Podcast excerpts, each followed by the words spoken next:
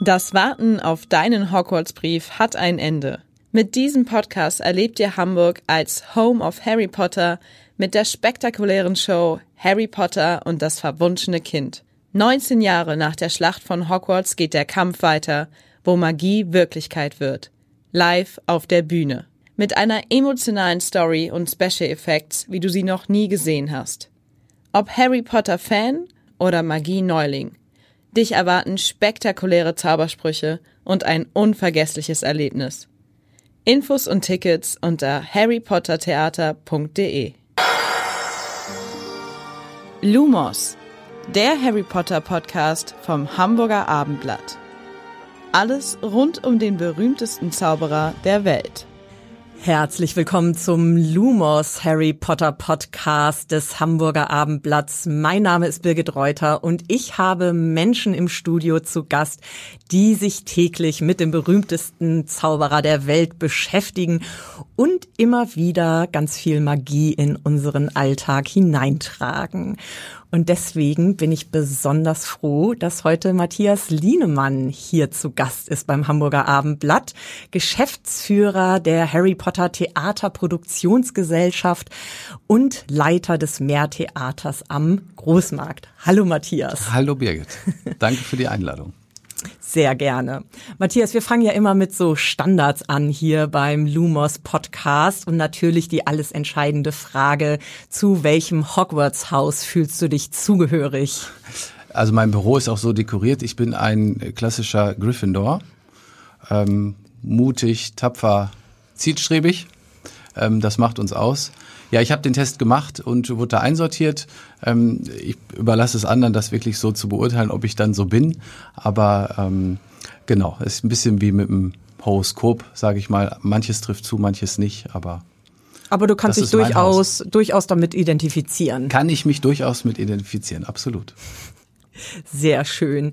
Und wenn du dir einen Zauberspruch aussuchen dürftest, den du für dich privat anwenden könntest aus diesem ganzen Harry Potter Universum, welcher wäre das? Ich würde es mal auf auch beruflich ausweiten. Ähm, Expecto Patronum.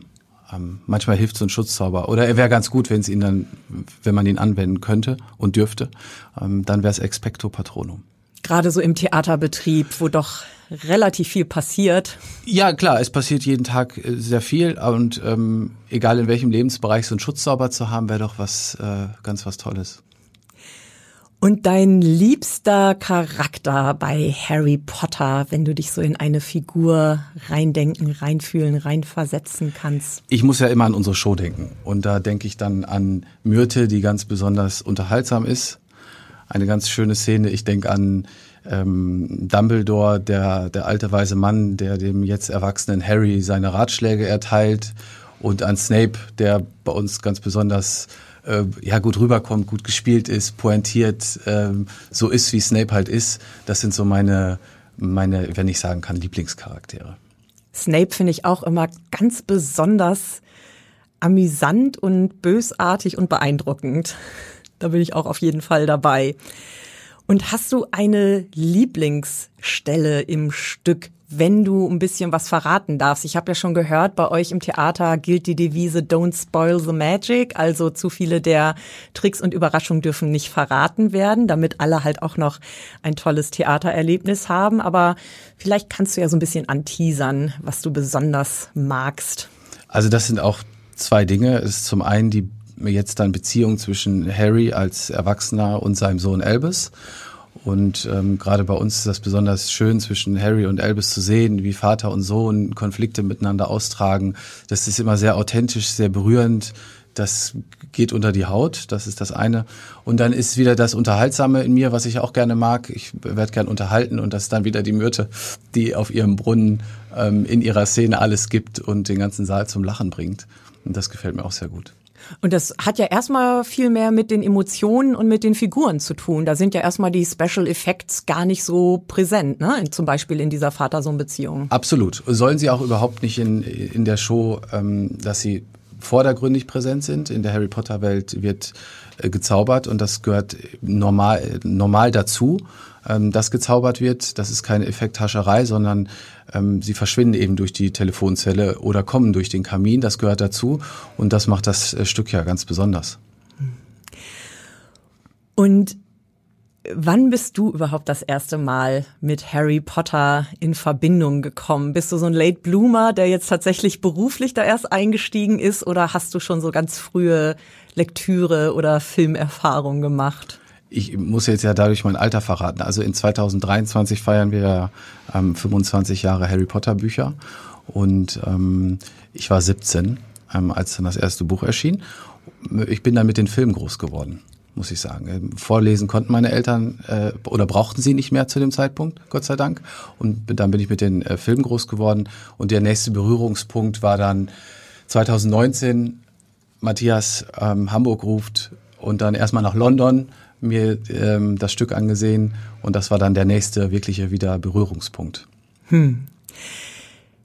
Lass uns mal ein bisschen über das Haus an sich reden, also über das äh, Theater am Großmarkt. 1670 Plätze, das heißt, so viele Menschen kommen dann täglich zu euch, bei den Doppelshows ja dann entsprechend doppelt so viele. Und was macht das Meertheater für dich zu einem magischen Ort? Ja, das, äh, da gibt's viele Punkte. Also zum einen ist der Ort ganz besonders, äh, wo wir sind. Wir sind in einem Großmarkt. Das gibt's weltweit nicht, dass ein Theater sich in einem Großmarkt befindet und nicht in einem Großmarkt, der vor 50 Jahren äh, noch im Geschäft war, sondern wir wechseln uns ja ab. Wenn wir 23 Uhr unsere Vorstellung beenden, dann fängt der Großmarkt an zu leben und die letzten Gäste sehen noch die Kartoffellaster vor der Tür, die dann nämlich ähm, anfangen zu arbeiten. Und das ist erstmal etwas Besonderes, weil der, der Besucher bei uns so eine Reise durchlebt. Also von wo bin ich gerade, das ist doch ein Großmarkt, hin zu und jetzt bin ich voll in dieser Welt. Und da wird man langsam herangeführt. Und das ist dann eben das äh, zweite Besondere an dem Theater. Wir haben nicht irgendein Theater, sondern wir haben das Stück und die Show auf der Bühne, aber man fühlt sich von Beginn an reingezogen, wenn man das Theater betritt. Und das ist was ganz Besonderes, gibt's auch nirgendwo, außer natürlich in Tokio und äh, New York und London, wo die Show noch spielt. Aber dieses, ich tauche ab in diese Welt und ich komme gerade noch aus einer ganz anderen. Und das nicht nur mit dem, was auf der Bühne passiert, sondern im Foyer, egal wo ich mich bewege, tauchen Details auf, technischer Art aus der Harry Potter Welt, Patronus-Motive an den Wänden. Das ist schon ganz besonders. Hm. Also seit April 2019 wurde das Theater ja umgebaut für 42 Millionen Euro. Äh, fast ein Jahr lang hat das gedauert. Nimm uns doch mal ein bisschen mit. Was sind da alles für Veränderungen vorgenommen worden? Weil vorher war das ja ein Konzertbetrieb im Endeffekt. Genau, wir waren so einem Multifunktionstheater, kann man sagen. Also ähm, haben Konzerte beherbergt oder auch große Firmenveranstaltungen, Musicals auf Tour. Da war alles möglich, bis zu dreieinhalbtausend Leuten. Ähm, das haben wir seit 2015 gemacht. Und dann haben wir entschieden, wir bauen das Theater um, weil eben das Theater so speziell ist an einer speziellen Stelle. Ähm, und nur deswegen funktioniert ja auch Harry Potter in diesem, an diesem Ort. Deswegen wurde auch die Entscheidung getroffen, das genau an diesem Ort zu tun und nicht in irgendeinem ich sag mal, x-beliebigen Theater in Deutschland, sondern es musste dieser Ort sein, weil der Großmarkt so speziell ist. Ähm, wir mussten dann das Theater insofern umbauen, dass wir die ganze Harry Potter Welt sollte sich überall widerspiegeln. Wir haben, äh, das Haus war sehr groß und wir haben nochmal Haus in Haus gebaut, also einen kleineren Theatersaal gebaut. Wir haben uns verkleinert in der Kapazität und hatten dadurch links und rechts des Theatersaals jetzt größere Foyers. Wir mussten aber auch das Theater grundsätzlich erweitern, weil die Show eben so groß ist. Man glaubt es ja kaum, aber nur für den Betrieb oder für die allabendliche Vorstellung sind 170 Leute im Backstage, also im Hinterhaus zugange. Ähm, und die müssen irgendwo Platz finden, viele Kostüme, Maske, Schneiderei, Requisite. Wir mussten dann uns noch nach hinten erweitern und noch seitlich erweitern, weil wir noch eine Probebühne, eine Kantine gebaut haben, eine spezielle Lounge für besondere ähm, Gäste, die wir haben. Und das alles hat so kein anderes Theater und das musste aber alles in diesem knapp einem Jahr stattfinden und hat dann zu, auch zu dieser enormen Summe geführt, die wir da in die Hand nehmen mussten, um diesen speziellen magischen Ort zu kreieren. Ja, ich muss sagen, wenn man reinkommt, hat es auch direkt so eine ganz große Wärme und das liegt auch daran, dass ja so ganz viele Glühbirnen von der Decke hängen. Es ist ja so ein bisschen so wie die Kerzen in dem Saal von mhm. Hogwarts. Wie viele Glühbirnen sind das? Es sind 3000 Glühbirnen. 3000? Ja. Das hätte ich jetzt nicht so hoch geschätzt. Aber die Frage ist, wie putzen wir die? Ja, wie denn? Ja, ja ähm, wir haben verschiedene Möglichkeiten ausprobiert, da hat alles nicht geklappt. Letztendlich muss jemand hoch auf einem Steiger und jede einzelne Glühbirne äh, vom Staub befreien. Also kein, das machen wir alle halbe Jahre. Kein Putzzauber. Nein, den haben wir leider in, an dieser Stelle nicht. Kann nur ergänzen, wenn man sich so das Foyer, das Foyer betritt, fühlt man sich schon sehr es ist jedes Mal, ich bin natürlich auch in anderen Theatern unterwegs, aber bei uns im Foyer ist man sofort so, ist so eine erhabene, kathedralische, so eine Stimmung von, hier ist was Besonderes. Und das merkt man, wenn man in diesem Foyer steht. Da, dazu muss man zu uns ins Theater kommen. Und jenseits vom Foyer hast du irgendeinen Lieblingsplatz äh, im ganzen Theater, vor, hinter, auf der Bühne, wo du dich gerne mal zurückziehst oder von wo aus du vielleicht die Vorstellung dann anschaust? Ja, es gibt so ein, ich kann mich hinten durch so einen dunklen Gang schleichen und dann stehe ich bei unseren, bei unserer Tonabteilung ganz hinten. Da stehe ich mal gerne und schaue mir die ersten 20 Minuten, die letzten 20 Minuten irgendwas mal zwischendrin an, um einfach mal raus, auch für mich aus dem Alltag zu kommen, der ja doch eher von ähm, ja, anderen Themen belegt ist. Und wenn ich ein paar Stunden meinen Kopf in der Excel-Tabelle hatte, dann äh, brauche ich das. Dann gehe ich rüber, schaue mir Proben an, setze mich in den Saal, dann schaue ich mir mal, weil wir auch mal in den Ferien zumindest auch freitags nachmittags spielen, ähm, dann bleibe ich da und ähm, schaue mir immer Stücke aus dem, also Teile aus dem Stück an. Und nimm uns doch mal so ein bisschen mit in den Alltag vom Theater. Also wer schließt die Bude morgens auf? Wer schließt sie ab? Was passiert alles dazwischen? Wie viel Gewerke sind da überhaupt so tätig? Also mhm. du hast ja schon von der Erweiterung hinter der Bühne geredet, dass da eben wahnsinnig viele Leute aktiv sind. Das muss ja eigentlich alles wie so Zahnräder ineinander greifen, denke ich mal. Absolut. Genauso sage ich das auch immer. Es muss das perfekte, es ist eine gut geölte Maschine mit perfekten Zahnrädern, die ineinander greifen müssen.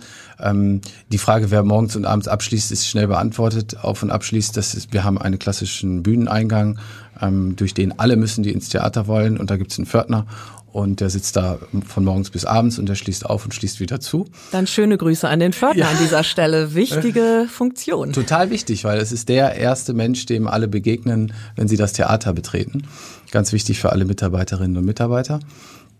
Ansonsten, ja, wir sind dadurch, dass wir Vorderhaus, also alle, die bei uns in dem gastronomischen Teil arbeiten, wir haben ja noch ein Theaterpavillon vor dem Theater, den gibt's auch so nie äh, in keinem anderen Land der Welt, um, sind wir 400 Personen, die letztendlich dafür sorgen, dass wir so ein ja, dass diese Show funktioniert, dass alle sich gut aufgehoben fühlen, dass alle dieses besondere Erlebnis haben das sind ähm, ja 25 Gewerke am Ende, aber vor allem 400 Menschen, die total begeistert sind, dass sie bei, ja, dass sie, also es sind alles erstmal Profis in dem, was sie da tun.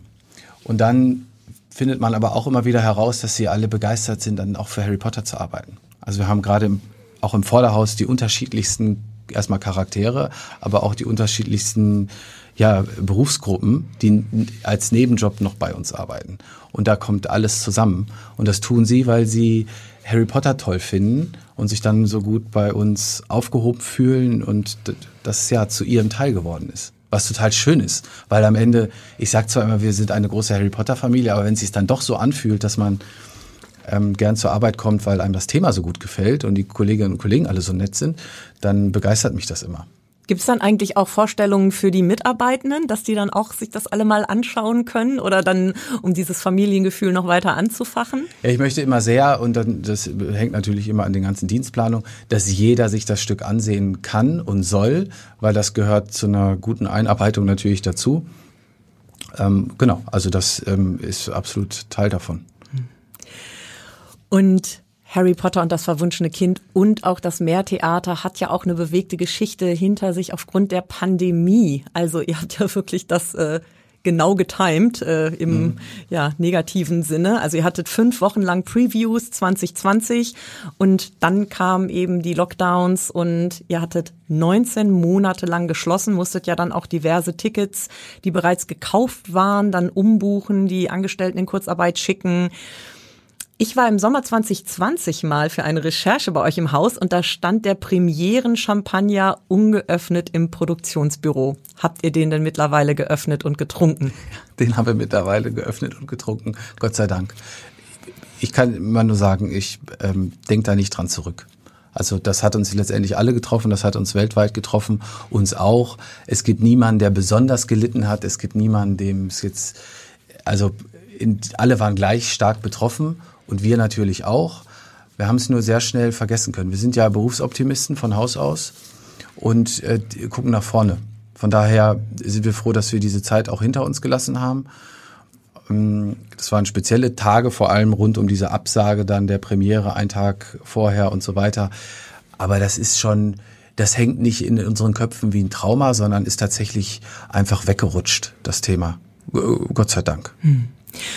Und man denkt ja so, ja, jetzt ist Lockdown, alles liegt brach, aber du hast im Vorfeld erzählt, du hast so viel gearbeitet 2020 äh, wie äh, noch lange nicht, weil dann ja eben diese ganze Restrukturierung, die Umorganisation, äh, ja, das Ticket hin und her begonnen hat. Genau, keiner wusste, geht's in drei Monaten los, geht's in sechs Monaten los. Ähm, und das, da haben wir ja mehrere Anläufe auch gebraucht, weil wir selbst immer glaubten, in vier Monaten geht's aber los. Und dann haben wir alle Tickets wieder umgebucht und haben ähm, eine Premiere verkündet, die dann auch nicht stattgefunden hat und so weiter. Und das haben wir ein paar Mal gemacht, bis dann zum 5. Dezember 21 kam. Und seitdem spielen wir. Seitdem spielt ihr und du hast ja gesagt, es ist so ein bisschen äh, mental in den Hintergrund gerückt. Ihr seid jetzt im Regelbetrieb. Gibt es denn da auch mal kleinere oder größere Pannen? Ich meine, es ist ja immerhin Theater, es sind Menschen, 400 Beteiligte. Äh, auch wenn du gesagt hast, es ist äh, eine gut geölte Maschine, da kommt ja vielleicht doch mal ein kleines Körnchen dazwischen, oder? Ja, absolut. Also das muss auch so sein. Ähm, Pannen passieren ja jeden Tag. Also was man auch immer als Panne definiert. Also die Show läuft, wie die Show läuft und das ist alles in allen Bereichen ist das alles unglaublich professionell und wir brauchen in allen Bereichen Profis.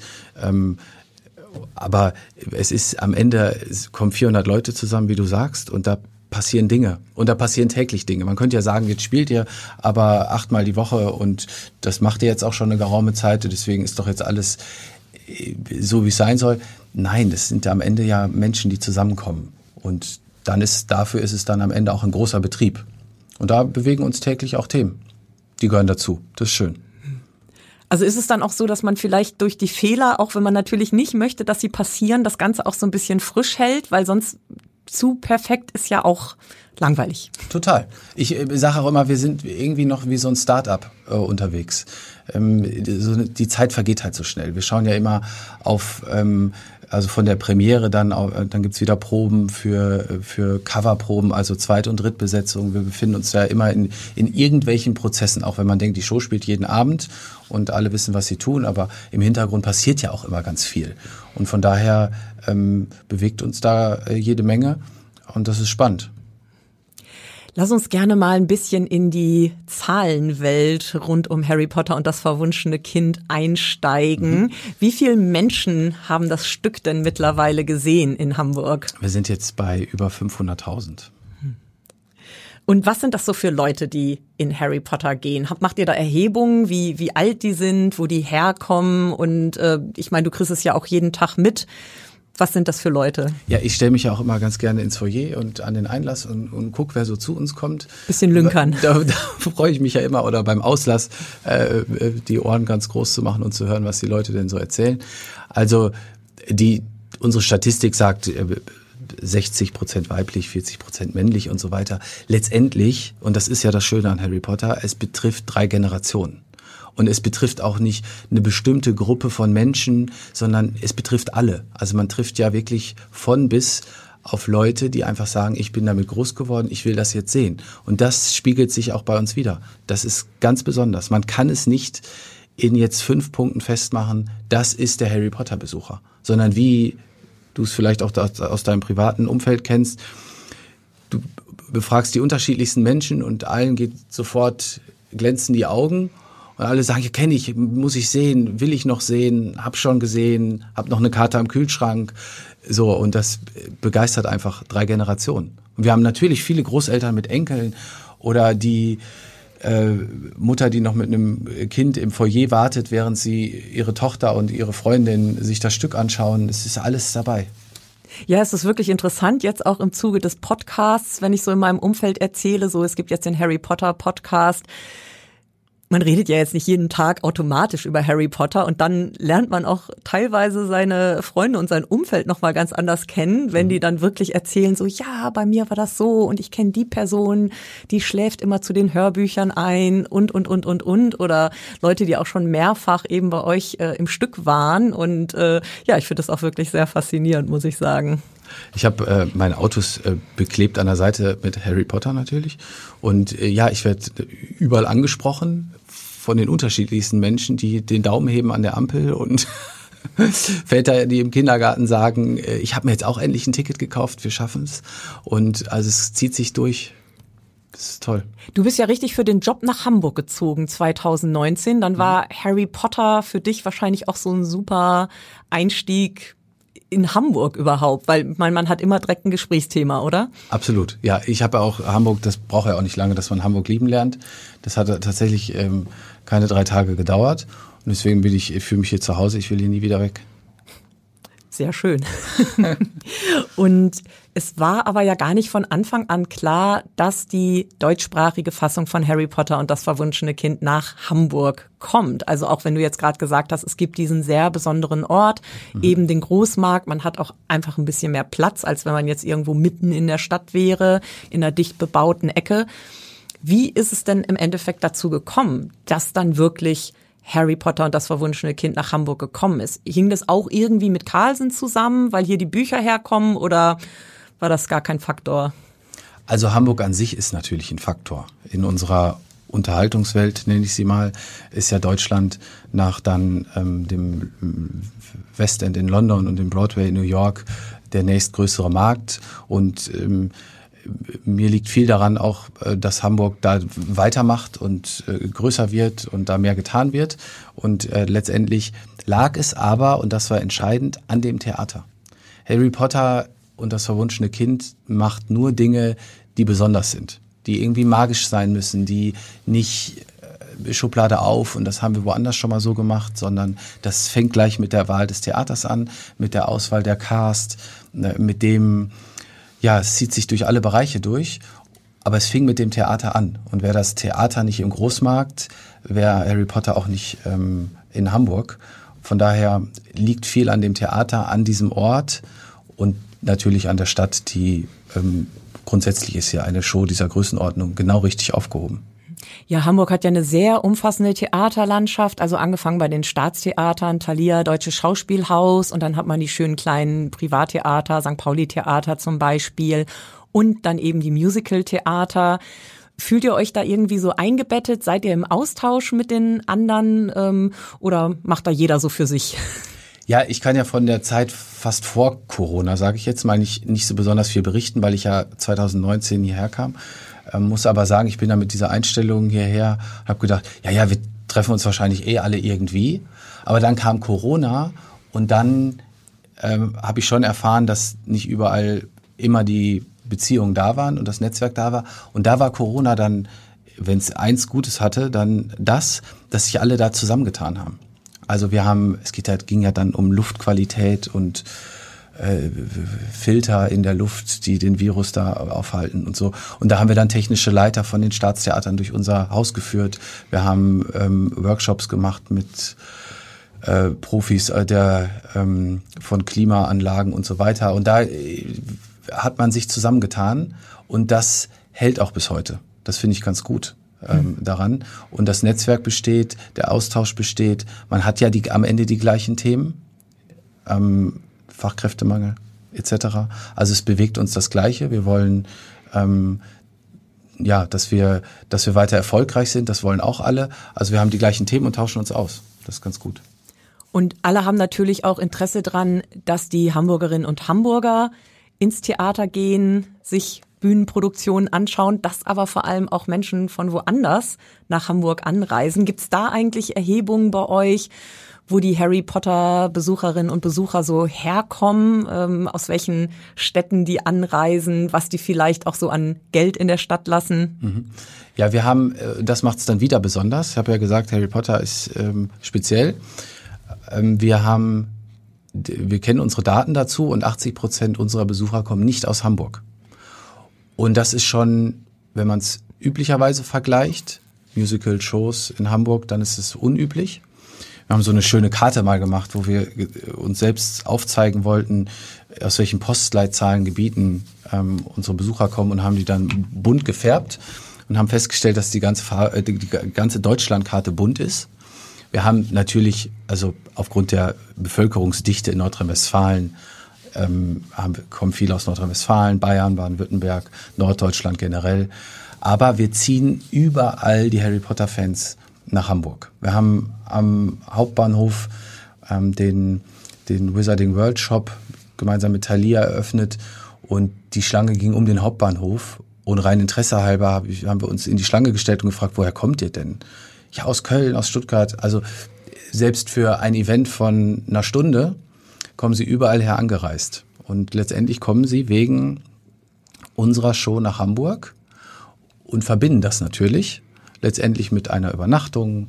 Ähm, wenn man abends in die Show geht, kann man nachmittags seine, seine Hafenrundfahrt machen, kann ins Restaurant gehen, was auch immer der Tourist sonst so in Hamburg tut. Aber er kommt wegen uns in die Stadt. Und das ist, ähm, ja, er lässt in der Statistik über 200 Euro zuzüglich zum Ticket noch in der Stadt und da profitieren alle von. Und das finden wir gut und das soll so weitergehen. Du hattest ja gerade schon angesprochen, es gibt auch äh, Produktionen von Harry Potter und das verwunschene Kind in New York, in London und jetzt seit letztem Jahr in Tokio. Mhm.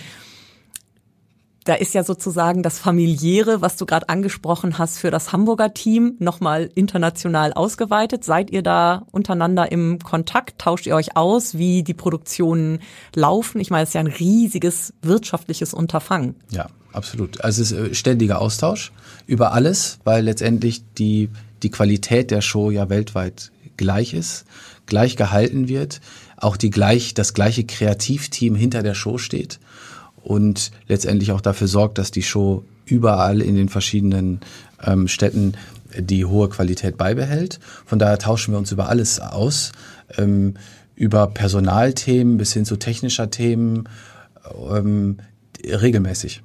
Auch was Vermarktungsideen angeht und wer hat jetzt eine tolle Kooperation mit wem gemacht. Ähm, da sind wir im stetigen und ständigen Austausch. Ja, ich fand das auch ganz interessant. Ich war jetzt auf der äh, Instagram-Seite von der Tokio-Produktion und habe mir da einfach mal die Darstellenden angeschaut. Und ich fand so vom, von der ganzen Aufmachung her hatten die das noch so ein bisschen dunkler und geheimnisvoller gemacht. Also da gibt es wahrscheinlich dann auch noch mal so leichte kulturelle Unterschiede, wie Harry Potter dann in anderen Ländern aufgenommen wird. Ja, und jeder ist im, in, in der Wahrnehmung ja auch schon entweder noch etwas weiter zurück oder weiter vorne. Ähm, äh, der Broadway funktioniert schon auch etwas anders als Hamburg. Die haben einfach auch ein paar mehr Theater und ein paar mehr Touristen. Und so ist es in London auch. Von daher, ja, gibt es kleine Anpassungen in der Sprache oder in der, in der, in der Farbe, in dem Artwork, sagen wir. Aber ansonsten ist das alles identisch. Aber das Gute ist, der eine kann von dem anderen lernen. Wenn etwas gut funktioniert, dann findet dieser Austausch statt und dann sagen wir auch gleich, warum können wir das nicht auch da machen oder warum machen wir das nicht bei uns und so weiter. Da lernen wir voneinander. Kommen dann auch Kolleginnen und Kollegen aus New York, aus London, aus Tokio nach Hamburg, um sich dann mal anzuschauen, wie ihr das hier so macht? Ja, auch das. Oder auch ich war schon in New York, leider noch nicht in Tokio, muss ich sagen. Aber in New York und ähm, da tauschen wir uns über alles aus. Wunderbar. Dann vielleicht noch ein kleiner wahrsagender Zukunftsblick. Wie lange werden wir Harry Potter und das verwunschene Kind hier in Hamburg erleben können? Ende offen. Das ist tatsächlich so. Also Harry Potter soll hier bleiben. Wir sind gekommen, um zu bleiben. Das ist ähm, unser Credo. Von daher gibt es da kein Ende. Ähm, es, sind, es gibt so viele, wir sehen es ja, eingangs hatte ich es gesagt, wir sehen diese Generationen, die sich dafür begeistern können. Und das ist so schön, dass es, äh, dass das Ende da komplett offen ist. Und so ist es auch angelegt. Ähm, und da, das ist unsere Maßgabe. Dann sind wir sehr gespannt, wie lange Harry Potter und das verwunschene Kind dann noch die Magie hier nach Hamburg bringen wird. Matthias, ich bedanke mich ganz, ganz herzlich, dass du da warst. Sehr gerne. Danke für die Einladung. Birgit Reuter beendet nun diese Folge von Lumos, der Harry Potter Podcast des Hamburger Abendblatts. Wir löschen den Lumos Zauber und ich sage Nox. Weitere Podcasts finden Sie unter abendblatt.de slash podcasts.